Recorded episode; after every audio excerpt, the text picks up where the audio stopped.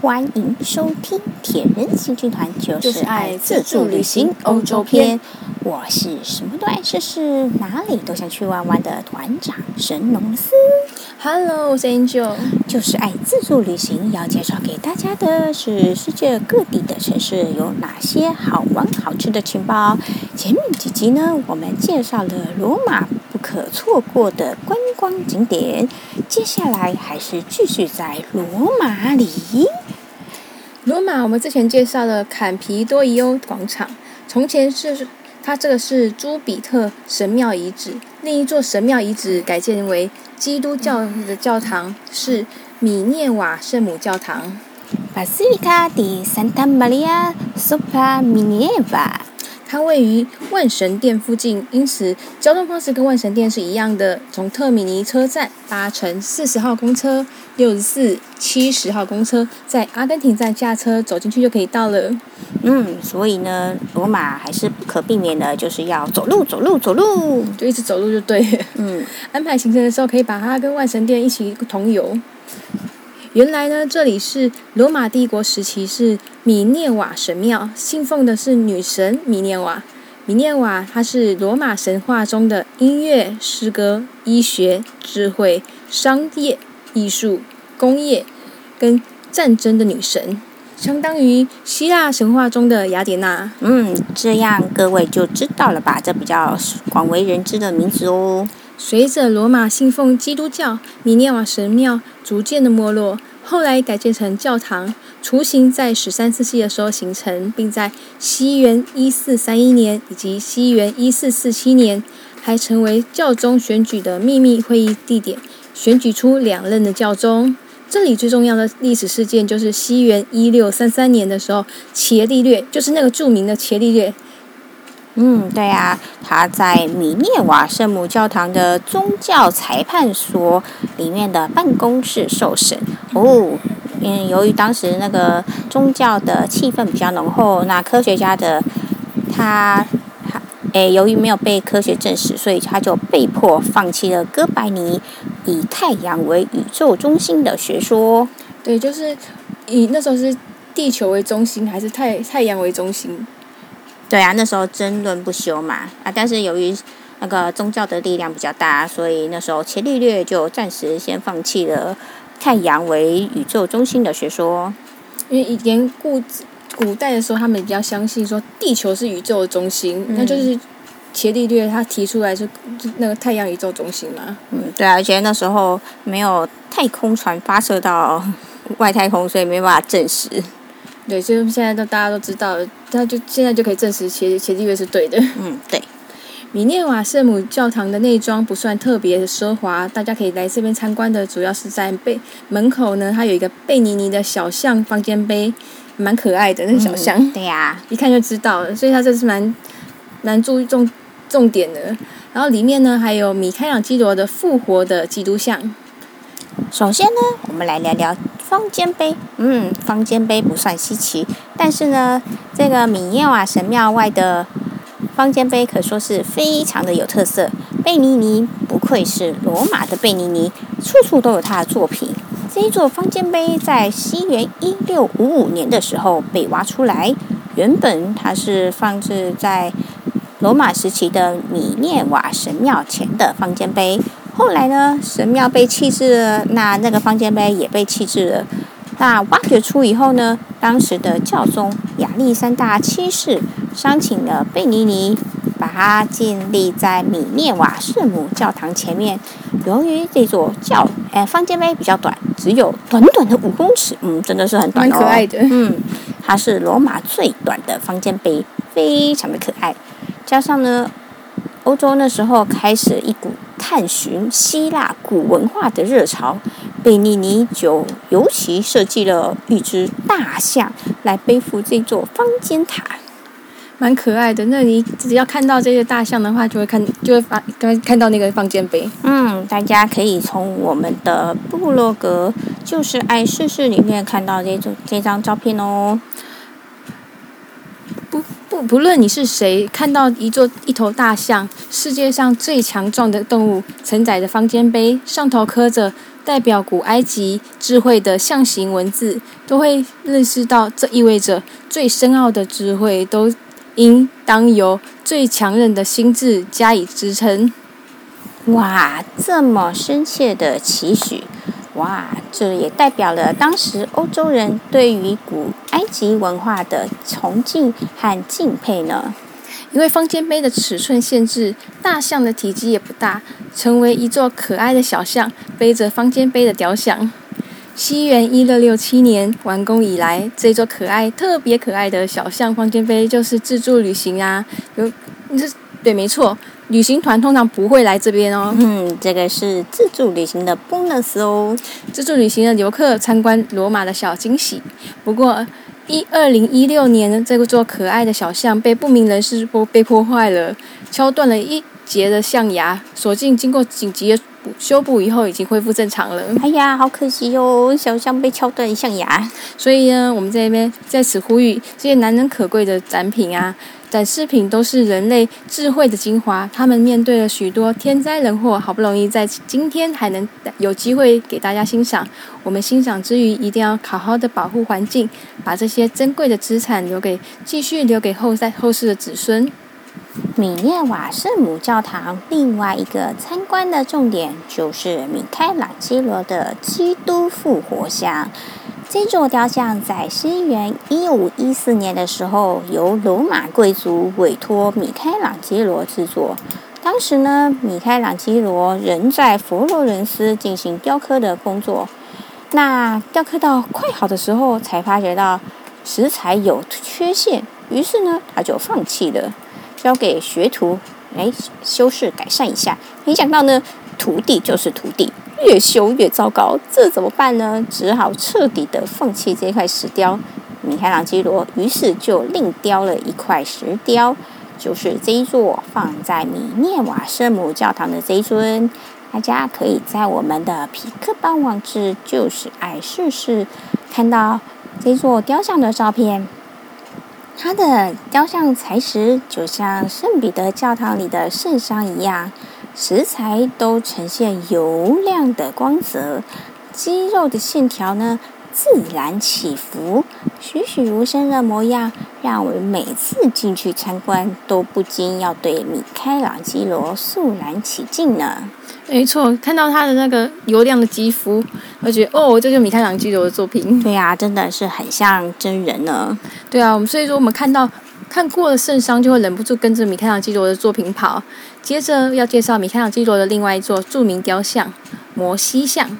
摩西像位在圣彼得锁链教堂 （Basilica di San Pietro in Vicoli）。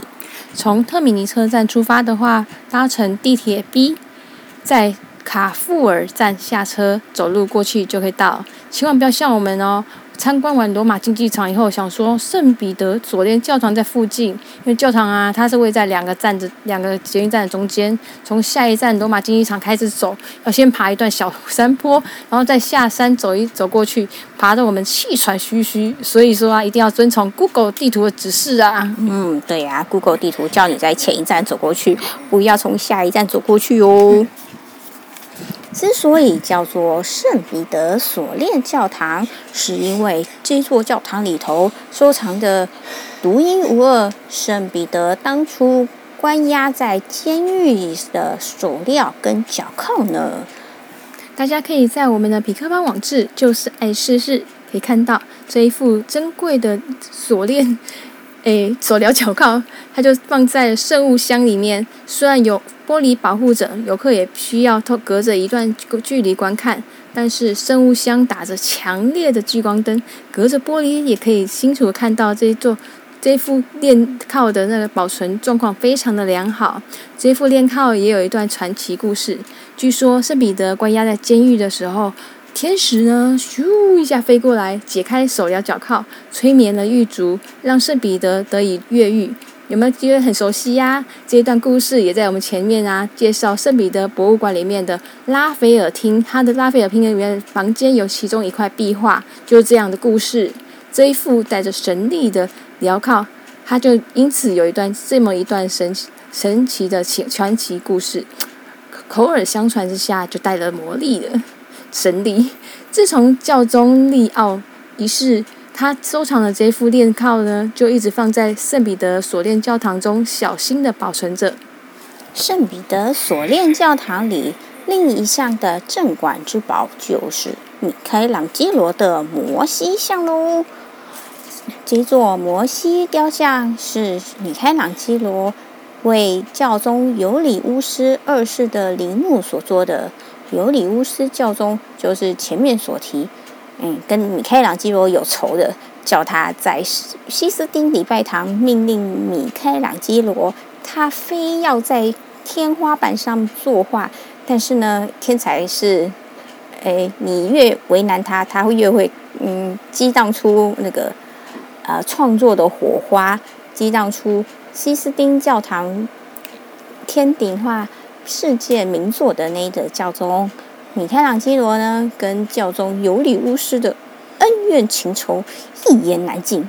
他明明嗯就这么凶狠的命令他，最后呢还是命令他，他米开朗基罗在他的那个不熟悉的领域啊，因为他之前都是雕像嘛，他现在叫他做壁画，但是最后呢，他他要的陵墓还是要依靠那个。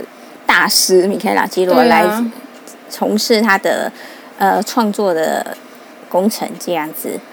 那米开朗基罗虽然永远都是心不甘情不愿的承接工程，这反而激出他的潜能。原本呢，教宗尤里乌斯二世预计在圣彼得大教堂里面新建他的陵寝。他下令了米开朗基罗为他的身后长眠之地规划。米开朗基罗呢，设计了一个巨大的大理石建建筑群。他预计要创作四四十尊的雕像，但是呢，中途不是遇到教宗临时决定，嗯，圣彼得大教堂的改建比较重要，他的陵墓比较不重要，把陵寝的计划往后延。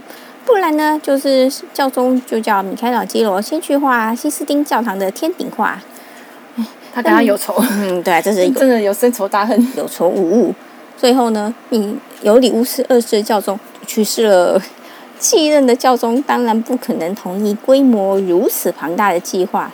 米开朗基罗呢，他自己也有别项的委托案要进行。这一座原本或许又可能成。变成一项建筑奇迹的陵墓规划啊，最后就变成了陵墓悲剧。嗯，没有这个陵墓存在了。最后呢，他唯一创作出来的摩西雕像就被移到了圣彼得锁链教堂当中放置了。即使如此啊，这座在尤里尤里乌斯教宗二二二世陵墓计划案唯一创作出来的石雕，它的品质丝毫没有打折。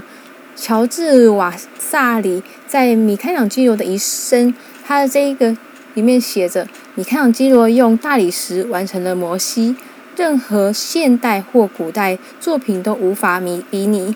他一脸严肃地坐着，一只手搁在桌子上，一另外一只手托着他光滑的长胡须，那些很难在雕塑里面中渲染的头发，柔软而柔软。那张美丽的脸庞，就像一一位圣洁而威武的王子，显得如此灿烂闪亮。艺术家在大理石中完美的呈现、展现中，展现了上帝所拥有的神性，赋予那圣洁的容颜，帷帷幔优雅地折叠起来，手臂的肌肉和手的骨骼是如此的美丽跟完美，腿跟膝盖也是如此。脚上装饰着精美的鞋子，他的右手夹着最著名的石戒，头微微向左，向左前方看，卷曲的长胡须，柔软的衣袍皱褶，再加上只有米开朗基罗独特的石材光泽，让人觉得雕像栩栩如生，大有神圣庄严的感受。也难怪米开朗基罗传说中曾经对着雕像说。你为什么不说话？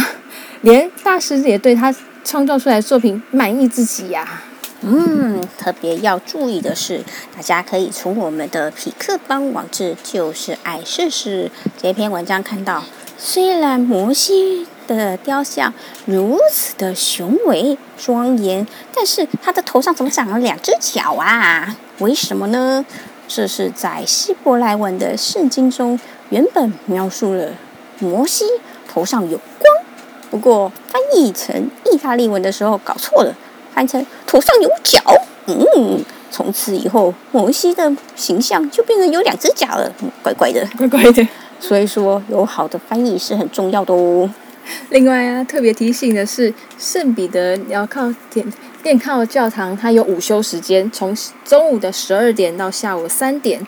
事实上，有很多的景点啊，都有午休时间啊，像真理之口、人民圣母教堂、胜利圣母教堂等都有不同的规定。因为啊，欧洲十分非常非常的注重午休，尤其教堂有特别严格的规定。近来啊，因为疫情，或许有一些不同的措施。出发之前，也要一定要再三的确认一下最新的规定。对啊，我们有一次就真的是爬爬着山丘，千辛万苦走过去以后，突然发现他已经午休了，然后现在休很久，那 最后该怎么办？那就只好就放弃啦，就吃午餐了。嗯，对啊，就放，最后就只好放弃了。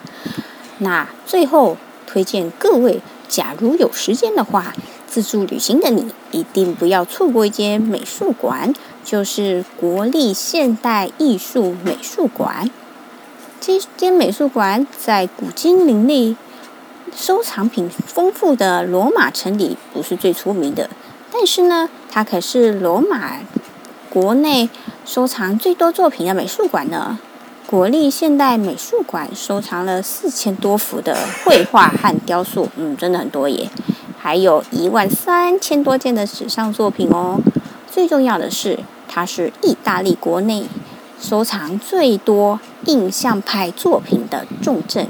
许多大家熟知的名画，像是梵谷的《阿莱城姑娘》、克里姆女性的三个时代，还有莫内的睡莲。哎，这边有莫内的睡莲呢。嗯，这些印象派名画都在此展出呢，补足了意大利关于印象派画作的不足。不用去巴黎，在这里也可以看到印象派大师的名作哦。另外，还有像卡诺瓦、罗丹、莫迪利亚尼，还有塞尚等作品。假如你已经从梵蒂冈博物馆中吸收了文艺复兴时代以前的精华，来到这里，你就可以更加的完整西洋美术史自古至今到现代的所有脉络呢。虽然是如此重要的美术馆，但国立现代艺术美术馆的成立并没有想象中的久。它成立于西元一八八三年，目的是在于庆祝全意大利的统一。在西元一九一五年完工。国立当代艺术美术馆的设计十分的新颖，采光也十分的明亮，属于新新新古典艺主义的建筑。从特米尼车站出发的话，搭乘地铁 A 线，在弗拉米尼奥站出站就是人民广场，所以可以看人民圣母圣母广场、人民圣母教堂排在一起参观。接着出了城门之后，往山上爬就是罗马。有名的平丘了，国立现代艺术美术馆就在小山丘上，所以要欣赏一伟大的艺术之前，首先要先付出辛苦的劳动代价。嗯，其实国立现代艺术美术馆并不是我们的旅游首选，像梵谷啊、罗丹还有莫内，在巴黎的奥赛那些就已经可以看过很多了。嗯，罗马呢，当然是看那个罗马时期的那个作品啦、啊。那作品，嗯，在罗马不算是非看不可的的博物馆。嗯，本来呢，我想看的是波克塞美术馆，就是前面有说到有介绍的很重要的美术馆哦。波克塞美术馆一定要预约哦，然后现在在网络上预约要找预定的时间入场。我也早早早早就预约了时间，预约的是下午四点钟的时候，结果。赶回罗马的时候已经是下午四点多了，再赶到波克山美术馆已经五点多啊！预约失效，没有用。但是我已经辛苦地冲上了平丘，时间又不还早，觉得心有不甘。下午五点多诶，然后诶就已经没有景点了，觉得嗯嗯，怎么一天应该还要再？对啊，没有景点，我不想下班。嗯，还还不想下班，而且罗马夏天的日落算蛮晚的。对啊，那时间还早啊，还离离日落时间还很久。嗯，这时候呢，就想到波克塞美术馆附近的国立现代美术馆还没有关，作品还不错，就走过去参观喽。结果发觉里面的作品可以说是相当的丰富，然后，诶，这些画作也算算是非常有代表性的作品啊。另外呢，外面的平丘也是一个小山丘，是一个充满绿地的公园。这个公园它的面积是罗马公园的第二大呢，嗯，算是非常广大哦。要是在罗马想要享受绿意的浪漫的话，可以在这区尽情的游览。今天就为各位介绍了罗马其他非去不可的景点。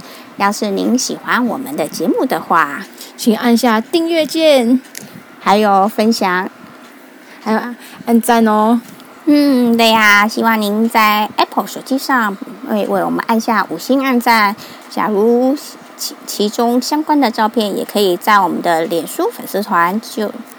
铁人行军团里面找到我们哦，嗯，或者是比克邦的网志，就是爱试试都可以看到里面相关的介绍哦。谢谢你的收听，Ciao，Ciao。